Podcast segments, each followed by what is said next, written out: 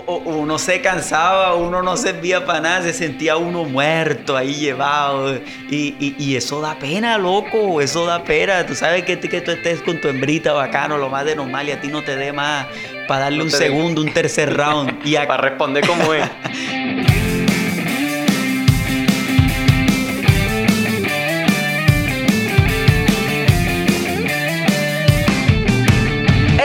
pasa despachados? Bienvenidos a este nuevo formato donde cualquiera de ustedes puede sentarse en esta mesa con nosotros y hablar de cualquier tema. Y en esta ocasión tenemos a un invitado muy especial, un artista del género vallenato monteriano, para hablar de un tema un poquito espinoso, pero allí lo vamos a, a ir tratando con la delicadeza del asunto. ¿Por qué no romantizar la obesidad? Sin más preámbulos, les voy a presentar a Juanpa Cabarcas, artista del género vallenato. Bienvenido, Juanpa. Gracias por aceptar la invitación. Yo soy loquito, muchísimas gracias. Y bueno, claro que sí, aquí estamos para contar un poco acerca de anécdotas y de todo. Juanpa, eh, ¿cómo era tu vida antes del proceso que, pues, transcurrió o que sufriste o que hiciste para tener el peso que tienes ahora?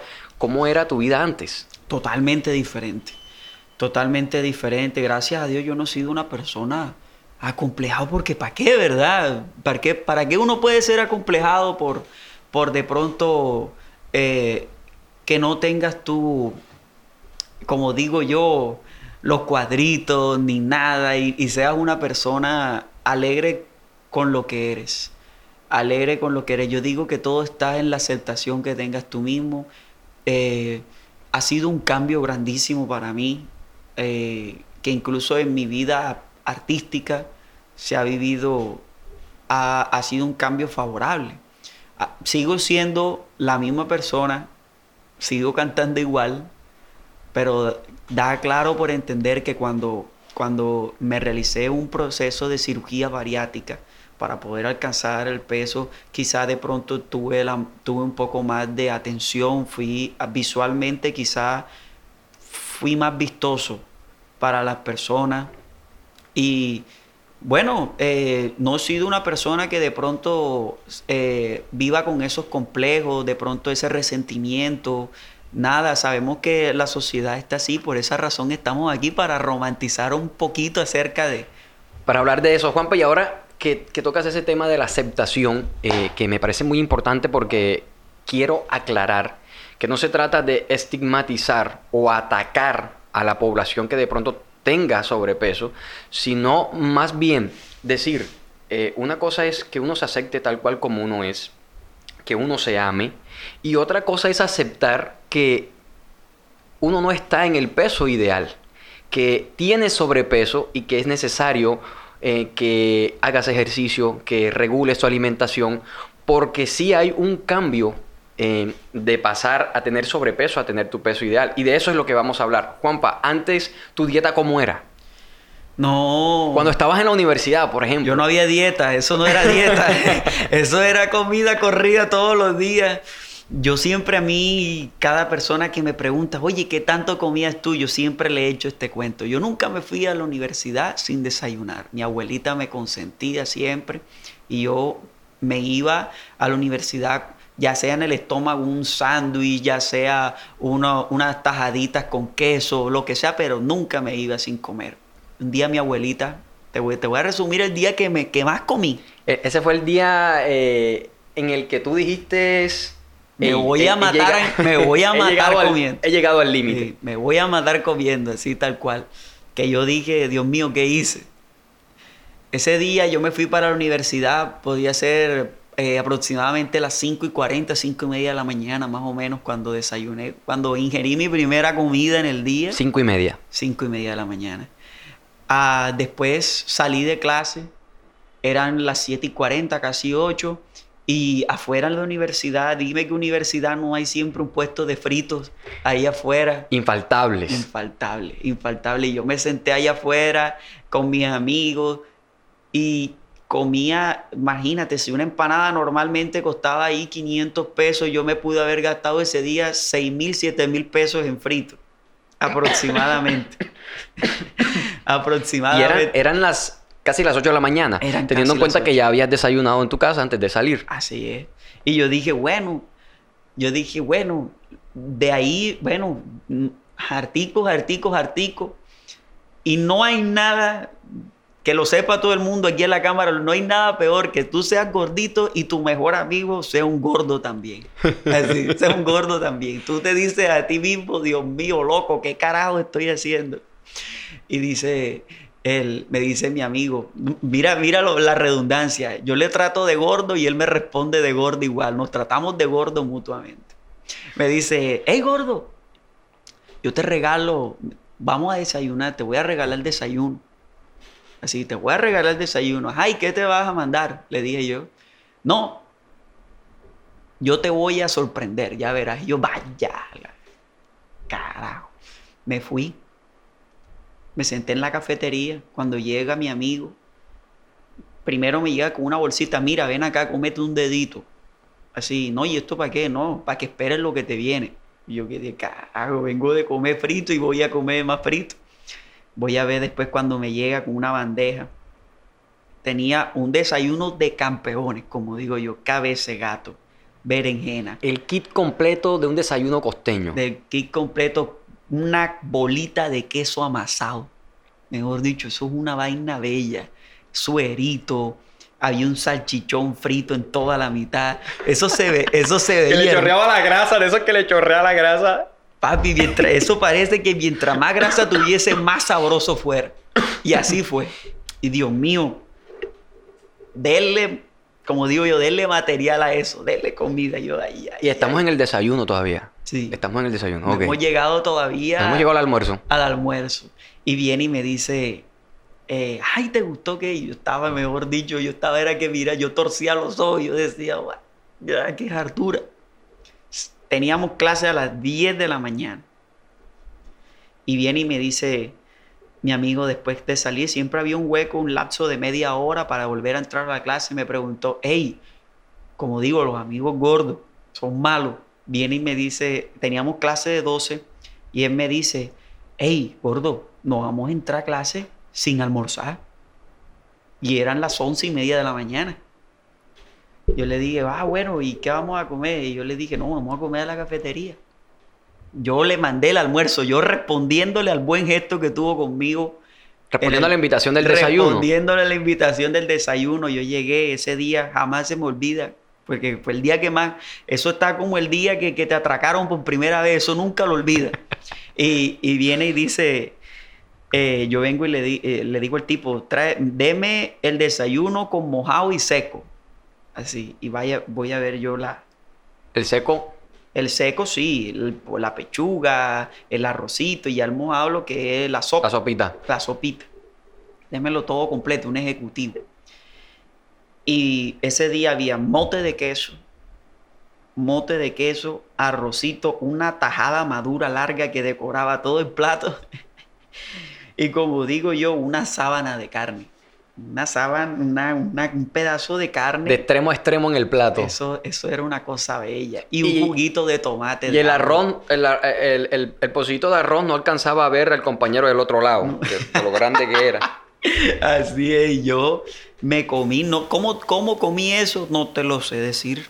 Solamente fue una cuestión de inercia, como digo yo. Y vamos a esta, o sea, eh, en ese día vamos a la hora del almuerzo. Vamos por el almuerzo. Luego, ¿qué pasó?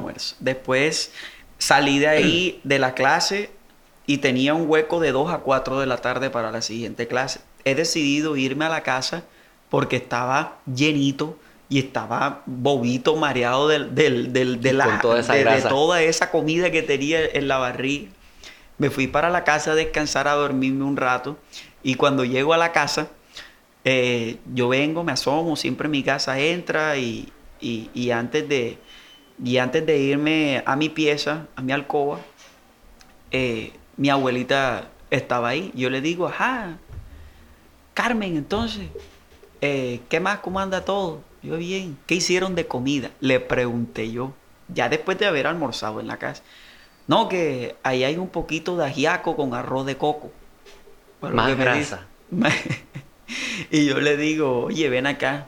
regálame un platico. Pero ese platico de la abuelita que lo consienten a uno, la abuelita quiere venir a servirle el plato más hondo, el más grande.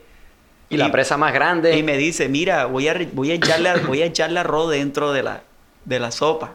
A mí me gusta toda esa revoltura. Yo le dije, échale todo eso. Y yo lo revolví y me lo comí toditico.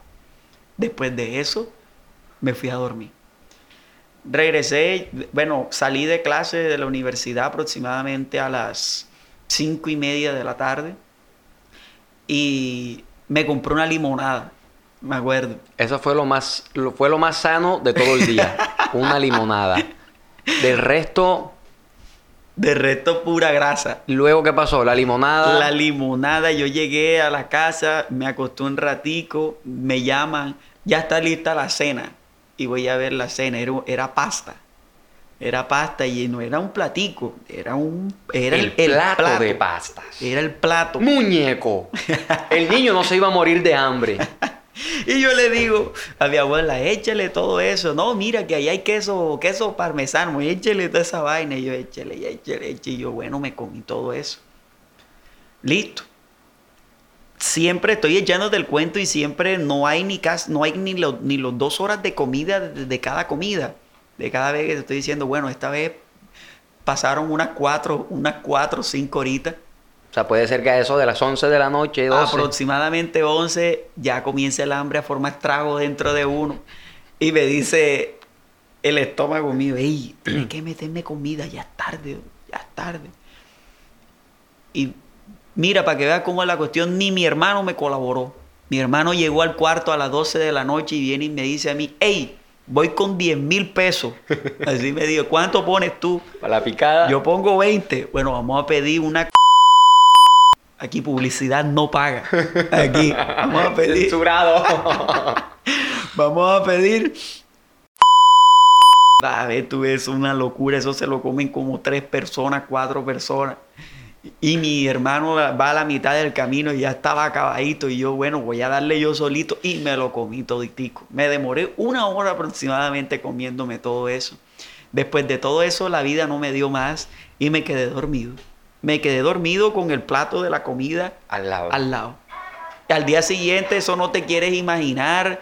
Mi mamá, eh, mi mamá que entra al cuarto en la mañana y encontró, y encontró, y encontró todo ese poco de los portas de comida, que la gaseosa, porque todo eso era pasado con, con Coca-Cola.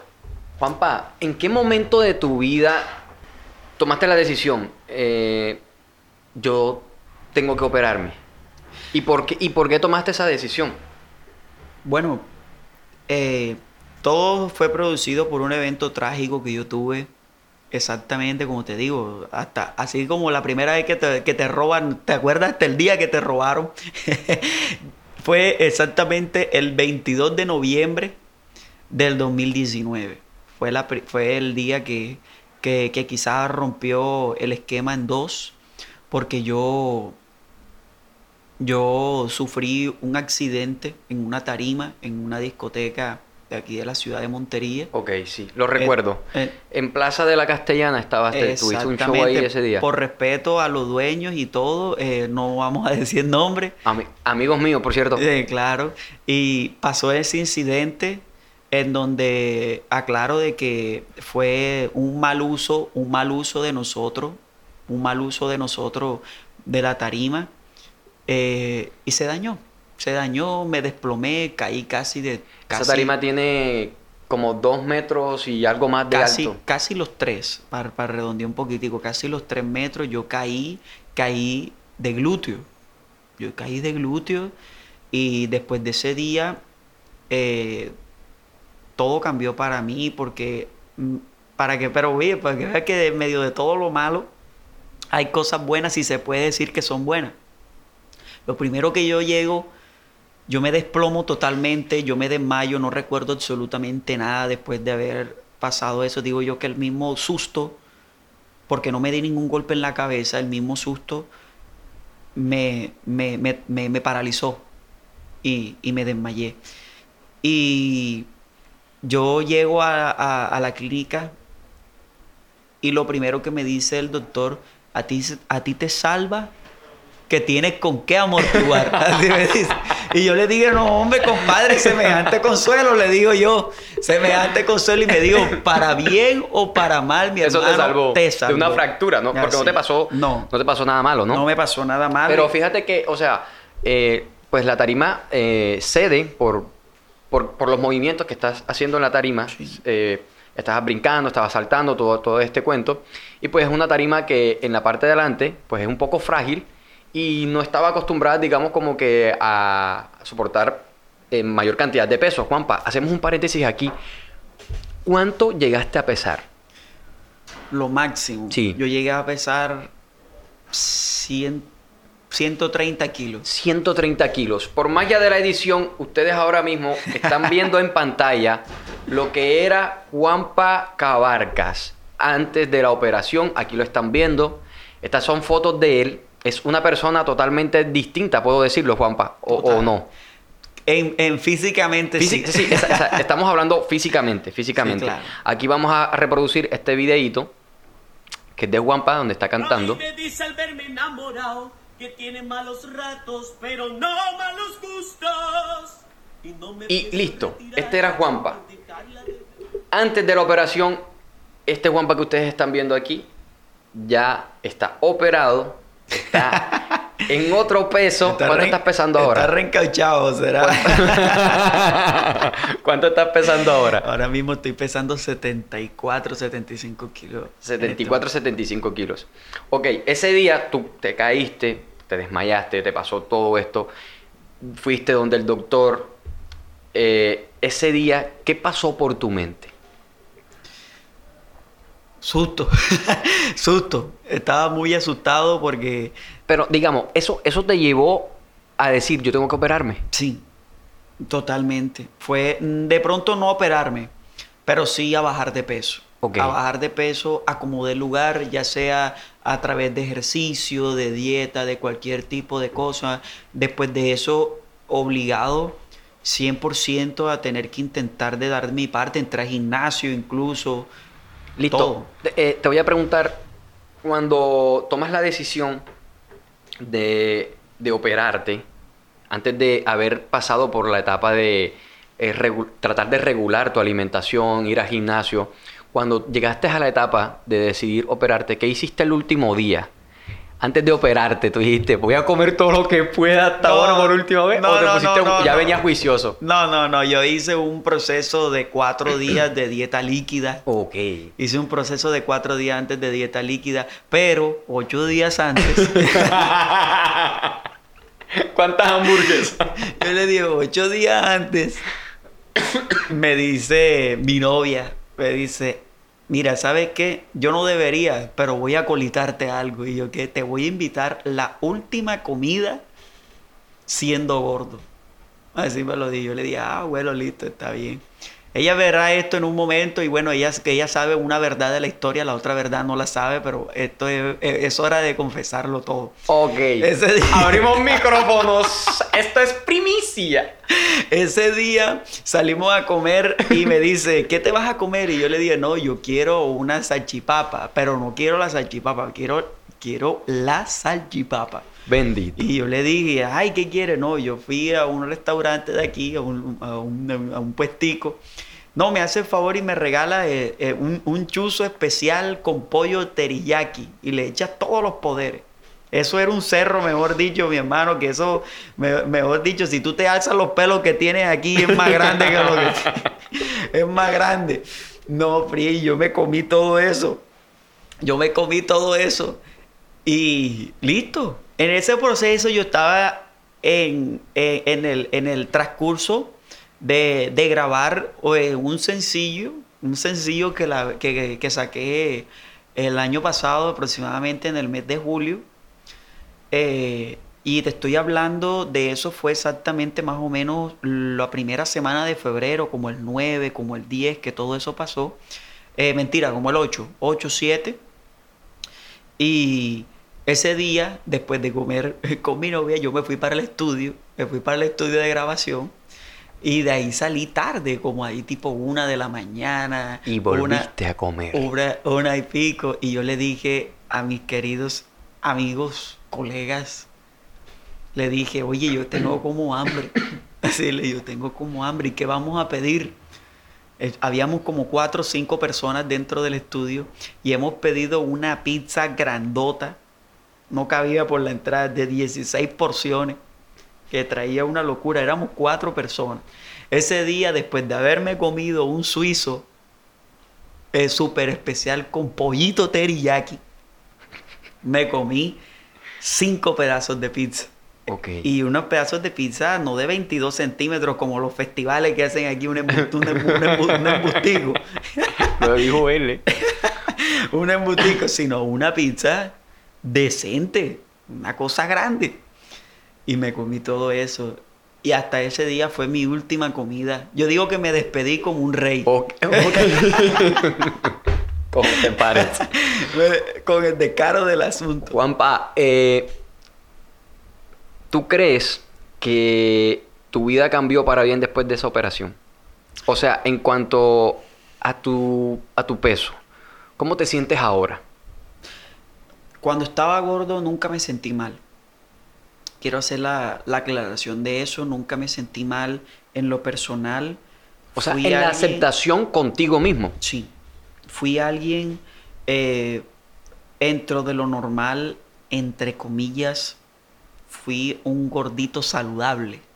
Nunca sufrí, padecí de problemas, de pronto los problemas normales como lo que son el colesterol, ese, de pronto subi- subirse la presión, tener eh, el azúcar alta, y más en una familia de mi parte que, que- que hay índices de diabetes, que hay índices de hipertensión. No nací con esos problemas ni los desarrollé, pero gracias a los malos hábitos, ya debido a los malos hábitos, pude haberla adquirido por, lo, por todo eso. Y nunca me sentí mal. De pronto, quizá las únicas complicaciones que tenía es que durante las presentaciones, durante... Te fatigabas, te cansabas me más fatigaba rápido. muy rápido, me sentía ahogado, salía de ahí con los tobillos, con, los, con, con las rodillas hinchadas. Eh, todo me jugaba en contra cuando hacía de pronto alguna actividad física. eh, no podía hacer ni una sentadilla, ni, ni una sentadilla, ni, ni una flexión, ni una, ni una lagartija, ni disculpa- nada. discúlpame que te pregunte, eh, tal vez va a ser una, una pregunta, valga la redundancia, muy personal. ¿Tu rendimiento sexualmente también influía eh, en la condición en la que estabas o, o no afectaba en absolutamente nada? Disculpa la pregunta. No, sí. Era, sí. sí. afectaba un poco. Sí, Digamos, te sí. cansabas más rápido. No, uno no podía hacer una vaina bacana porque, mejor dicho, porque uno, o- o- uno se cansaba, uno no servía para nada, se sentía uno muerto ahí llevado. Y, y- y eso da pena, loco, eso da pena. Tú sabes que, que tú estés con tu hembrita bacano, lo más de normal, y a ti no te dé más para darle No un segundo, un tercer round. Y a, Para responder como es. y a responder, porque claro, uno no puede dejarse joder tampoco. Pero así. Y ahora firme. No, ahora estamos firmes. Hermano, entonces, o sea, nuevamente te pregunto, eh, ¿sí hay diferencias? Mucha. Y no solo de pronto en lo físico, también en lo emocional. Me di cuenta que ah, uno no está, que por más bien que yo pueda sentirme, por, por de pronto darme eh, el- el- la tranquilidad a mí mismo de aceptarme, yo me di cuenta que no estaba bien. Que era una persona que, que tenía complejos, que tenía complejos, que, que era una persona que, que necesitaba de pronto eh, pasar muchas cosas, pasar muchas cosas. eh, ya hoy en día es más económico para mí comprar ropa porque eh, cada vez eran los almacenes menos que me tocaba ir, eran almacenes muy costosos y obviamente mientras más tela haya, más costoso es la camisa. Correcto. Más costoso el no Y más difícil conseguirla, Y más difícil conseguirla. Me muchas veces Con, con 130 kilos, ¿qué talla eras? llegué a ser 2XL, 3XL. Depende, depende, depende. Yo ya tenía mis preferencias. Uno no podía ir, eh, aquí yo, yo podía ir a Alameda, por ejemplo, y no podía, y veía una camiseta chévere en el local, tanto, y no la veía sino hasta la XL. Y eso, digamos de que no me llenaba de, de, de dolor, pero sí decía como que, oh, yo la quiero. Quedabas tú como el guayabo. Como, como picado. Exacto, quedabas tú con las ganas de querer, de querer, de querer tenerlo, pero no puedes porque tu condición no te la permite. Y bueno, ya hoy en día no padezco de eso, ya hoy en día para mí es mejor, para mí es mejor, eh, me meto en, todo lo- en todos los almacenes y todo me gusta, todo siento que me horma bien, que me sienta bien. Ya hoy en día, antes eh, la fobia era que no me, utiliza, no me gustaba eh, utilizar nada ajustado, no me gustaba nada, y hoy en día puedo, puedo decir que, que, que, que tampoco me gustan mucho, pero puedo decir que quizá me luzcan algunas cosas. Correcto. Y porque todo es de moda y de lo que se está usando hoy en día, y más nosotros los artistas que tenemos que estar a la vanguardia siempre de todo lo que En se esté usando hoy en día. Así es, así es. No estamos correteados por eso, pero, pero, Pero, es por prácticamente iniciativa. o- es como algo inherente obligatorio que está allí. Así que, que hay que, te hacer. toca sí o sí, que si te lo, lo volteas a ver por un ratico, él te está mirando y tú tienes que hacerle caso. Y ahí Correcto. tienes que hacer. Juanpa, ¿qué, qué le dirías a de pronto a esas personas que en este momento nos están viendo y no están en el peso ideal, que están en condición de sobrepeso, no que están gorditos? Porque uno puede estar gordito. La cosa es cuando tienes sobrepeso. ¿Qué le dirías a esas personas? Opérense. O, o hagan ejercicio. o, hagan, o hagan ejercicio porque la verdad es que ah, de los mil amores yo no pude, pero porque yo no pude no quiere decir que los demás tampoco puedan hacerlo. Así que mi recomendación, mi sugerencia, yo, yo que fui gordo, yo que fui gordo, puedo ser de pronto un, una motivación para las personas que quizá eh, se maltraten entre ellos mismos por no, por no verse como ellos quieren. Y, y- uno gordo se maltrata mucho, eh, por más que sea de pronto en burla, en muchas cosas, tiende a maltratarse a uno mucho mismo. Oye, yo soy un gordo, o a nada me queda bien, o joda. Todo eso Tienden a hacerse bullying ustedes mismos. Sí, no- nos auto, como digo yo, nos auto golpeamos, nos auto maltratamos a nosotros mismos, no podemos tener nunca una, una tranquilidad.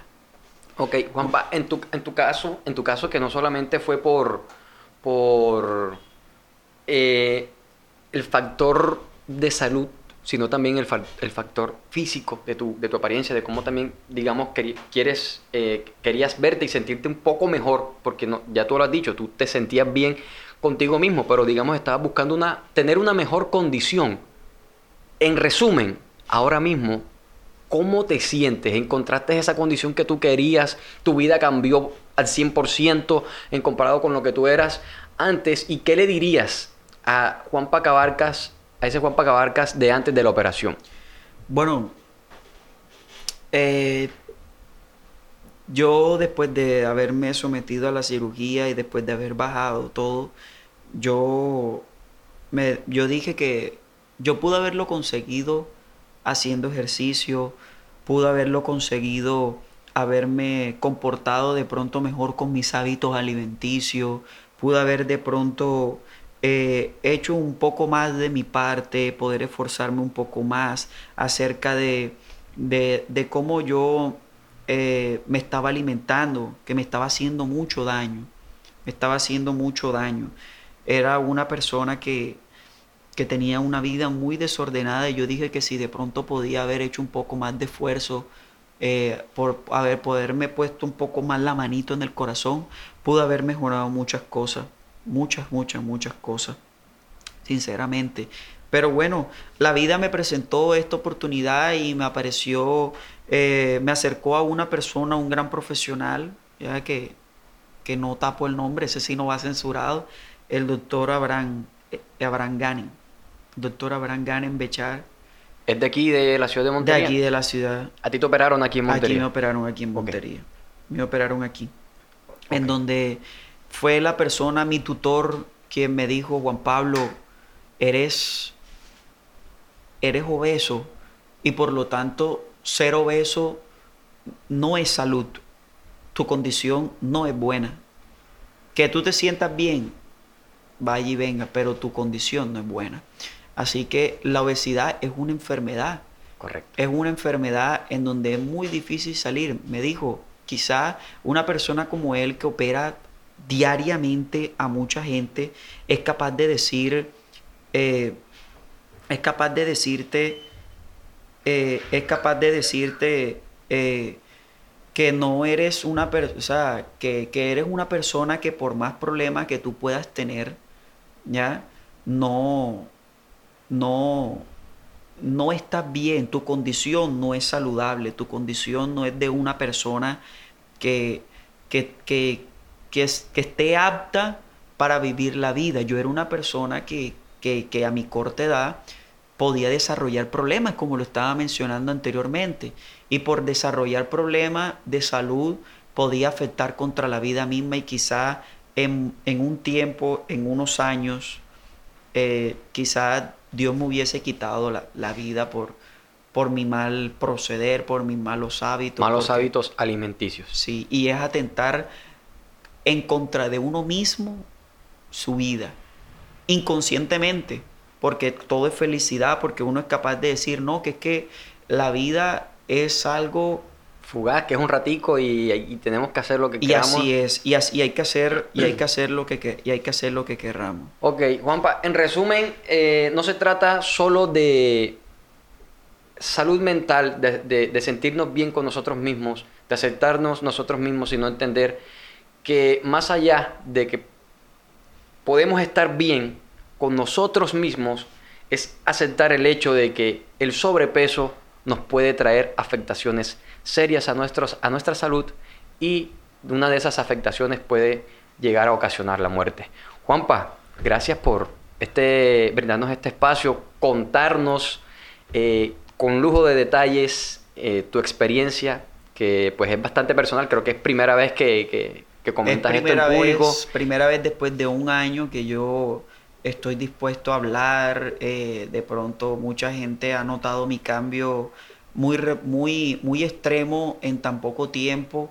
Y pues bueno, eh, es la hora, yo dije a mí mismo, voy a dar mi, mi testimonio que todavía estoy en el proceso incluso de cuidarme de todos mis hábitos, de todas mis cuestiones, pero decidí, decidí en primicia y tener la confianza de, de abrir mi, mi mente y mi corazón hacia, no una cámara, no hacia ti, sino hacia todas esas personas que razonan, que piensan, que, que, que no, que maltratar, que maltratar a las personas obesas es lo correcto, incluso no solo maltratar a las personas obesas, sino que nosotros los obesos también nos maltratemos a nosotros mismos, que ese no es el camino, que hay muchísimas cosas. Y bueno, yo soy una persona que pudo haber padecido muchas cosas y hoy, en día mi condición es diferente y por eso me siento feliz y ese es el, el mensaje que les transmito a todos. Y con este mensaje del señor Juanpa Cabarcas contándonos su experiencia de haber pasado